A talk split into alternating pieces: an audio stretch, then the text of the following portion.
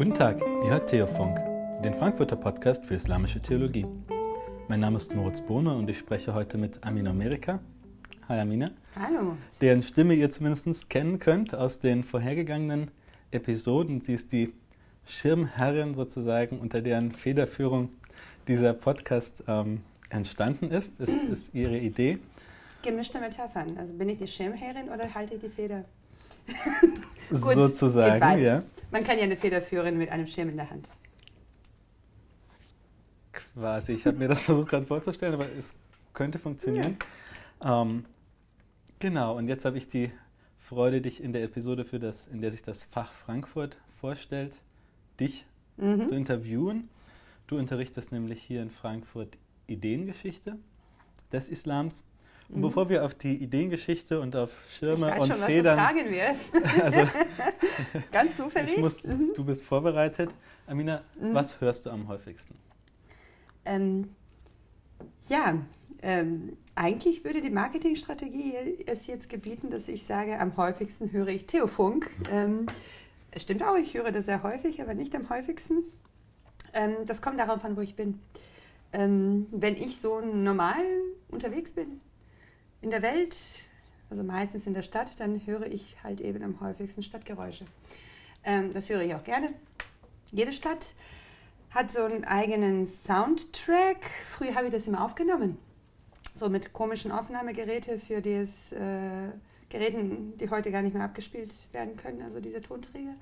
Aber jetzt höre ich halt eben nur. Und naja, und ansonsten, wenn ich zu Hause bin und wenn ich arbeite und so, höre ich in der Tat viel Musik, sehr viel Musik. Ähm, ich höre aber auch sehr gerne Radio. Also einfach das gute, alte, einfache Radio. Und da gibt es so ein paar Sender, die ich besonders gerne höre. Mhm. Ja, dann steigen wir direkt ins Thema ein. Gerne. Direkt. Islamische Theologie ist ja ein recht junges Fach an, an deutschen Hochschulen. Also das heißt, mhm. dass die meisten Dozenten und Dozentinnen ähm, keine islamische Theologie in Deutschland selbst studiert haben. Über welche Wege bist du zu dem Fach gekommen, islamische Theologie, und auch nach Frankfurt? Was war dein Weg, der dich ins ähm, Juridikum nach Bockenheim gebracht hat? Oh. Also ich glaube, der erste Weg, der mich dahin gebracht hat, äh, führte tatsächlich von Bochum nach Frankfurt mit der Deutschen Bahn und äh, sie hatte Verspätung. das war so der direkte Weg, ähm, äh, als ich nach, äh, nach Frankfurt zum ersten Mal kam, halt eben, um hier in diesem Fach mich zu betätigen. Aber ich denke mal, das ist es nicht, was du wissen wolltest, ähm, schätze ich. Ähm, ich habe Islamwissenschaften studiert, also so fing das ja an in Bochum ähm, zusammen mit Film- und Fernsehwissenschaften und, und Englisch. Also eigentlich wollte ich Journalistin werden. So, das war halt eben mein, mein erster Beweggrund. Und zwar wollte ich mich dann halt auf arabischsprachige Länder spezialisieren. Deshalb hatte ich auch äh, die, äh, das Fach, also Islamwissenschaften studiert. Ähm, der Wunsch, halt eben Journalistin zu werden, hat sich nach einigen Jahren journalistischer Praxis auch von selbst erledigt irgendwie. Äh, stattdessen bin ich tatsächlich in diesem Feld Islamwissenschaft geblieben und habe da auch weiter gearbeitet. Das hat mich irgendwie am meisten gepackt von, äh, von allen meinen Fächern, auch wenn ich die anderen nach wie vor so in privater Leidenschaft weiterführe, aber nicht, äh, nicht beruflich.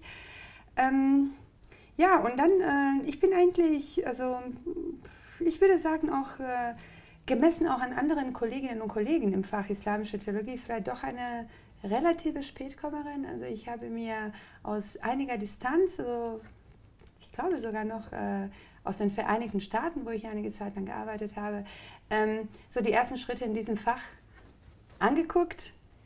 Ähm, also was sich hier halt eben in Deutschland tut, das fand ich sehr interessant. Also ich fand diese ganzen Prozesse sehr interessant. Ich habe das aber zuerst mal beobachtet und ich habe versucht, das einzuordnen.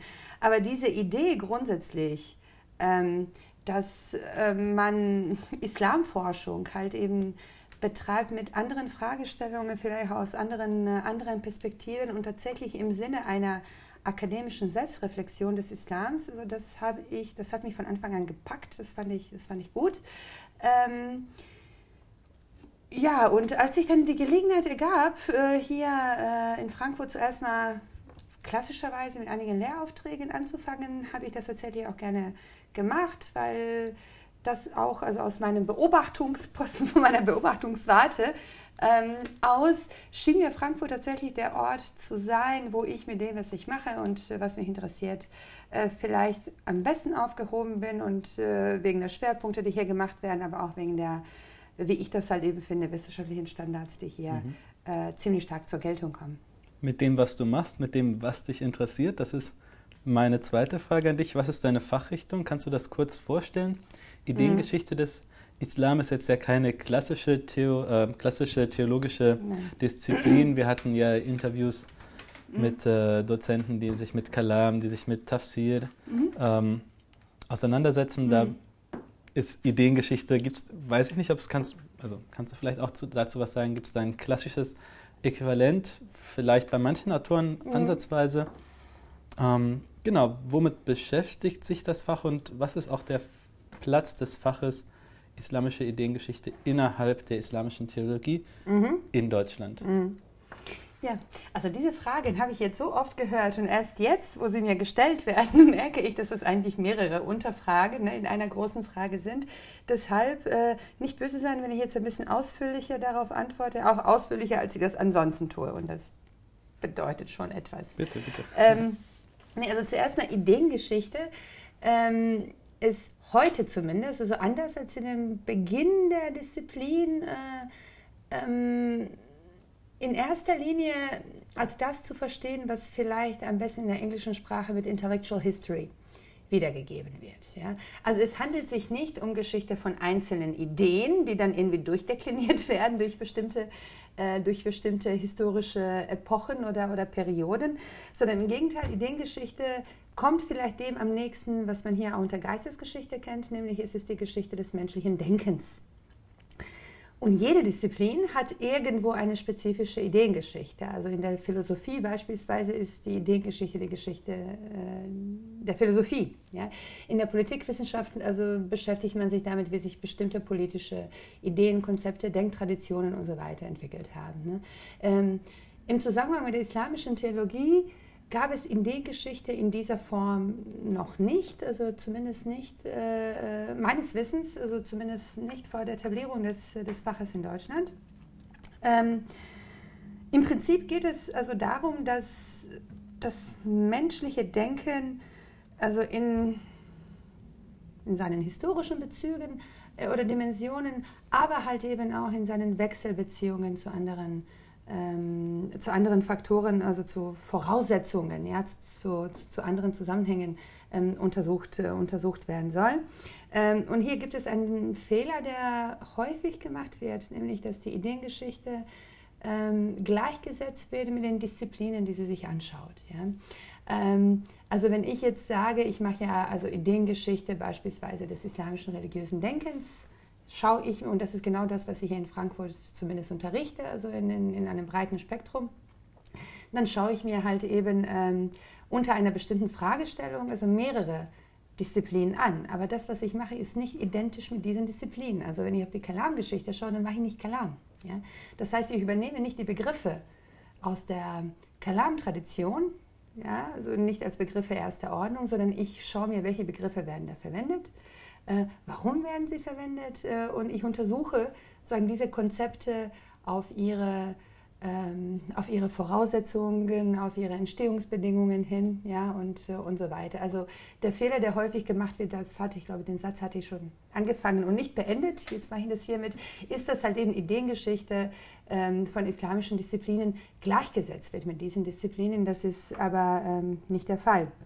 Und ähm, Genau, in Frankfurt, also jetzt im Rahmen der islamisch-theologischen Studien hier in Frankfurt, ähm, ist, äh, ist die Ideengeschichte, die ich ja hier vertrete, tatsächlich auch interdisziplinär angelegt. Also versteht sich auch, ähm, so wie ich das sehe, als eine Schnittstelle zwischen verschiedenen Disziplinen, also wo Fragestellungen äh, gebündelt werden, auch systematisiert werden, die aus verschiedenen ähm, anderen Disziplinen zusammengetragen werden. so, ähm, methodologisch kann man Ideengeschichte auch äh, verschiedentlich machen. Also ich habe mich hier für ähm, einen Zugang entschieden, der mir persönlich auch am, am nächsten liegt oder beziehungsweise aus, für eine Kombination aus Zugängen. Also in erster Linie interessiere ich mich für das, was man ähm, unter historischer Semantik kennt. Also es geht darum, wie sich Bedeutungen äh, und Sinn, Sinnzuschreibungen, Zuschreibungen, wenn man so will, im Laufe der Zeit entwickelt haben. Äh, mich interessiert das Ganze mit Bezug auf das religiöse Denken von Muslimen. Also Muslimen haben natürlich auch eine Ideengeschichte oder die islamische Welt hat ideengeschichtliche Entwicklungen, die jenseits von religiösen Legitimationszusammenhängen liegen. Das ist etwas, was ich auf jeden Fall berücksichtige und gerade im Unterricht auch berücksichtigen muss, weil es da ja immer so Verbindungen gab. Äh, aber mich interessiert in erster Linie also Geschichte des religiösen Denkens, also Theologiegeschichte, Philosophiegeschichte und dann halt die Rezeptionsgeschichte von, von islamischen Texten. Ähm, genau, und was, was mir besonders am Herzen liegt, und das ist jetzt so die äh, Dimension, die ich sehr stark versuche hier in Frankfurt zu verankern, ist, dass Ideengeschichte des Islams nicht als eine isolierte, ein isolierter Gegenstand behandelt wird. Ähm, als, also wurde, wo der Islam als etwas Abgeschlossenes, also vielleicht ein abgeschlossener Kulturraum auftaucht, den man von vornherein definiert und man beschäftigt sich nur damit, sondern im Gegenteil, ich versuche Ideengeschichte ähm, als eine Beziehungsgeschichte zu sehen, also sozusagen den, äh, das islamisch-religiöse Denken, wenn man so will, einzuordnen in äh, globale Zusammenhänge, in die, in die Geschichte des globalen menschlichen Denkens, da zu gucken, wie die gegenseitigen Beziehungen sind, äh, Verflechtungen, gegenseitige Beeinflussungen, gegenseitige Rezeptionen und, und was sich dann da sozusagen aus diesen, aus diesen ähm, ähm, Austauschprozessen dann vielleicht noch einmal an spezifisch islamischem Gedankengut äh, generiert hat ähm, oder halt eben auch was weitergegeben wurde. So, so ungefähr. Und das eben dann auch für Theologie fruchtbar ja. zu machen, weil das, also genau. das sind ja auch, mhm. Weiß ich mhm. nicht, aber könnte man vielleicht auch als religionswissenschaftliche Fragestellungen mhm. zum Teil auch mhm. beschreiben, ähm, islamwissenschaftliche mhm. Fragestellungen. Aber das mhm. Besondere ist ja auch in Frankfurt, dass trotzdem damit auch versucht wird, Theologie ja. zu betreiben. Ja, natürlich. Ähm, also zunächst einmal die Verhältnisbestimmung ja, zwischen islamischer Theologie und dem, was man Islamwissenschaften kennt, gerade im Bereich jetzt von Intellectual History of Islam, ähm, ist natürlich nicht so einfach, beziehungsweise die Trennlinien sind vielleicht nicht so scharf, wie manch einer das vermutet. Zumindest wenn es um die Forschung geht. Ja, also so arbeiten wir mit denselben Quellenbeständen und wir arbeiten mit, mit denselben Methoden. Also und halten uns, oder zumindest sollten wir uns an dieselben wissenschaftlichen Standards halten, die da äh, keinen Unterschied kennen zwischen einer sogenannten internen oder sogenannten externen Perspektive. Das ist der eine Punkt. Aber das theologische Element, und das ist der Fall auch hier, ja, kommt anschließend. Es kommt in der anschließenden Reflexion, also es kommt in der Beurteilung der Bedeutung der Ergebnisse für die Konstituierung dessen, was sich religiöse Einstellung oder was Islamität bedeutet. Also was, welche, welche Schlussfolgerungen ziehe ich da sozusagen für meinen Glauben oder welche Schlussfolgerungen ziehen die Rezipienten dieser Sachen für, für das, was sie unter Religion verstehen. Das ist der eine Punkt. Ähm, dann aber natürlich ähm, werden vielleicht auch Fragen anders gestellt oder, oder, andere Fragen werden nicht anders gestellt, aber es werden andere Fragen gestellt. Es gibt vielleicht ein anderes Erkenntnisinteresse zwischen einer theologischen, zwischen einer Ideengeschichte, die in der Theologie verortet ist, und einer, die außerhalb verortet ist. Also auch da, wie gesagt, sind die Trennlinien nicht so scharf, ähm, wie man das vielleicht vermuten mag, aber ich würde schon sagen, dass es da unterschiedliche Gewichtung von äh, Fragen gibt oder von äh, einfach äh, ähm, in der Formulierung der Erkenntnisinteressen. ja, und äh, eigentlich also vertrete ich die Meinung, dass eine Theologie vor allem Theologie, wenn sie jetzt verstanden wird als eine rationale Reflexion des Glaubens, ja, ähm, dass sie, und das ist sie ja halt eben an einer, an einer säkularen Universität oder sollte überhaupt an einer Universität ähm, so verstanden werden, ähm, eine Theologie, die selbst ihre eigene Gewordenheit nicht kennt, also die sich selbst nicht bewusst ist. Worauf gründen die Begriffe? Worauf gründen die Konzepte? Was sind die historischen Entwicklungslinien von Sachen, mit denen wir arbeiten? Ja? Ähm, die sich also dieser, dieser ähm, des historischen Entwicklungsprozesses nicht bewusst ist oder sogar ihn gezielt ausblendet und essentialistisch halt eben, ne, also äh, ähm, äh, behauptet oder, oder, oder Wesenhaftigkeiten behauptet, die sich nicht verändert haben in, in, in der Geschichte des menschlichen Denkens. Äh, eine solche Theologie ist meines Erachtens nicht ernst zu nehmen. Und da sehe ich ähm, den Beitrag eines solchen Faches ähm, oder Fachbereichs, wie ich, wie ich ihn vertrete, für die islamisch-theologische Reflexion heute in Deutschland, in Europa, aber auch darüber hinaus. Mhm. War das jetzt sehr ausführlich? Ja, also ich würde das jetzt auch gerne noch mal ein, ein bisschen einschränken auf deinen konkreten mhm. Forschungsbereich. Du hast deine Dissertation zum Thema Islam auf dem Balkan. Ähm, fast. Mhm. Fast, mhm. sagt den Titel. Islam in Bosnien-Herzegowina. Bosnien-Herzegowina, mhm. genau. Ist ein Teil des Balkans, aber Balkan geht darüber hinaus, noch genau. über Bosnien hinaus. Aber ja. Das, das war dein mhm. ähm, Forschungsschwerpunkt mhm. in deiner zur Zeit deiner Dis mhm. Dissertation. Mhm. Kannst du jetzt noch mal ähm, vielleicht in ein paar Worten kurz umreißen, was dein aktueller, also du hast gerade das große Feld der Ideengeschichte ja mhm. ausführlich dargelegt. Ach, ähm, Dankeschön. auch sehr verständlich dargelegt, aber jetzt vielleicht nochmal das, was du, mit, mit wem du dich jetzt, mhm. mit wem, mit, mit, was und mit vielleicht auch mit welchen Denkern, also mhm. mit wem ähm, du dich jetzt momentan konkret beschäftigst. Ähm, ja, in der Tat. Also ich habe meine Forschungsbiografie angefangen mit der Geschichte, wenn man so will, des modernen islamischen Denkens in einem spezifischen geografischen Raum. Und da hast du schon recht, das ist der im weitesten Sinne ne, der Balkan, auch wenn ich die Dissertation selbst konkret über Bosnien-Herzegowina im 20. Jahrhundert geschrieben habe. Ähm, aber Südosteuropa allgemein, ähm, also vor allem in der Moderne, ist das, was mich von Anfang an sehr stark interessiert hat, ähm, weil ich das zum einen auch als Teil der europäischen Geschichte betrachte und nicht nur als Teil der islamischen Geschichte. Ähm, und äh, zum Zweiten, weil halt eben diese Epoche der Moderne mit ihren vielfältigen Wandeln, mit ihre, ihren neuen Paradigmen und so weiter für mich nach wie vor eine faszinierende Angelegenheit ist. Also nicht faszinierend in dem Sinne, dass ich das persönlich, also im Sinne eines persönlichen Werteurteils, ähm, sondern faszinierend in der Analyse, in der Beschäftigung damit, in, äh, ähm, wenn man halt eben darauf schaut, dass die Welt sich einfach verändert hat. Das hat sie ja vorher auch getan. Also es gab natürlich immer große Umbrüche ne, in, der, in der Menschheitsgeschichte. Aber die globale Moderne hat da halt eben neue, ganz neue Wege und Möglichkeiten ähm, gebracht, die Welt zu denken, damit auch Gott neu zu denken, beziehungsweise anders zu denken, aber auch den Menschen anders zu denken und äh, viele andere Sachen halt eben neu zu denken. Und, also äh, eigentlich wollte ich, dass du konkret wirst. Ja, nee, nee, nee, also konkret äh, kann man nicht werden, also bevor man Sachen nicht in äh, ihre Zusammenhänge mhm. einordnet. Genau, ich werde jetzt konkret.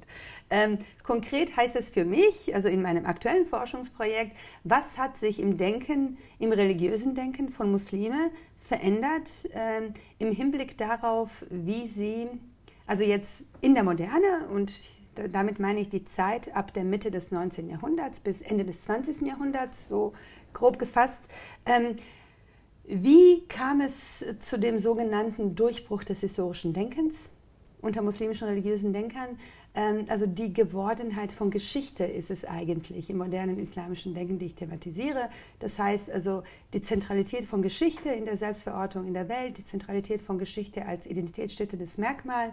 Ähm, und wie hat man also vor diesen neuen, und das, da, dafür war die Einladung vorher, die ausführliche, ähm, die Einleitung nötig, wie hat sich also vor diesen neuen äh, Erkenntnishorizonten einer globalen Moderne auch tatsächlich das, ähm, äh, der Blick äh, auf die eigene Religion im Sinne, im Sinne einer historischen Gewordenheit äh, geändert. Und was heißt das denn eigentlich? Und welche Implikationen haben diese neuen ähm, äh, Geschichtsbilder wenn man so will, für das religiöse Denken im 20. Jahrhundert gehabt. Und ich vertrete die These, dass die Implikationen sehr, sehr stark und sehr wichtig waren. Und diese These verfolge ich jetzt. Mhm. Dann springen wir von deiner Forschung auf den Unterricht. Ähm, du hast in diesem oder im letzten Semester oder grundsätzlich unterrichtest du ähm, Kurse mhm. zur islamischen Ideengeschichte. Mhm. Ähm, jetzt hatte ich bei dir, glaube ich, einen Kurs zur ähm, Geschichte der Theologieschulen, also auch mhm. ähm, historisch, zusammen mit ähm, Mira Sievers, mhm. glaube ich, war das. Ja, die haben im selben Modul genau, unterrichtet, genau. Ähm, um was geht es dir in deinem Unterricht? Also was versuchst du den Studierenden zu vermitteln? Mhm.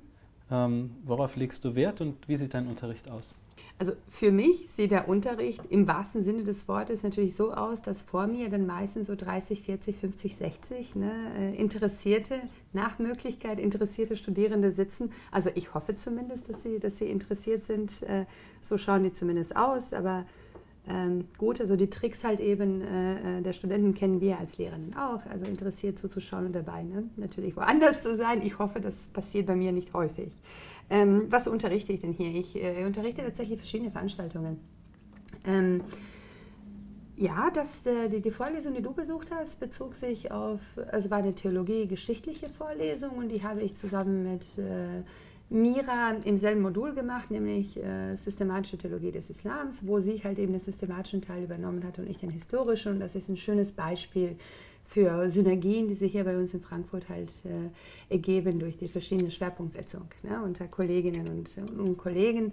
Ähm, also, dass man im Prinzip, also das, was, ähm, also die systematische Vorgehensweise, die man halt eben in, in dem systematischen Teil lernt, dass man sie auf der anderen Seite versteht vor dem ähm, Hintergrund historischer Entwicklung, dass man also äh, ähm, Ideen, Dogmen, Glaubensinhalte, Glaubenlehren und so weiter historisieren kann.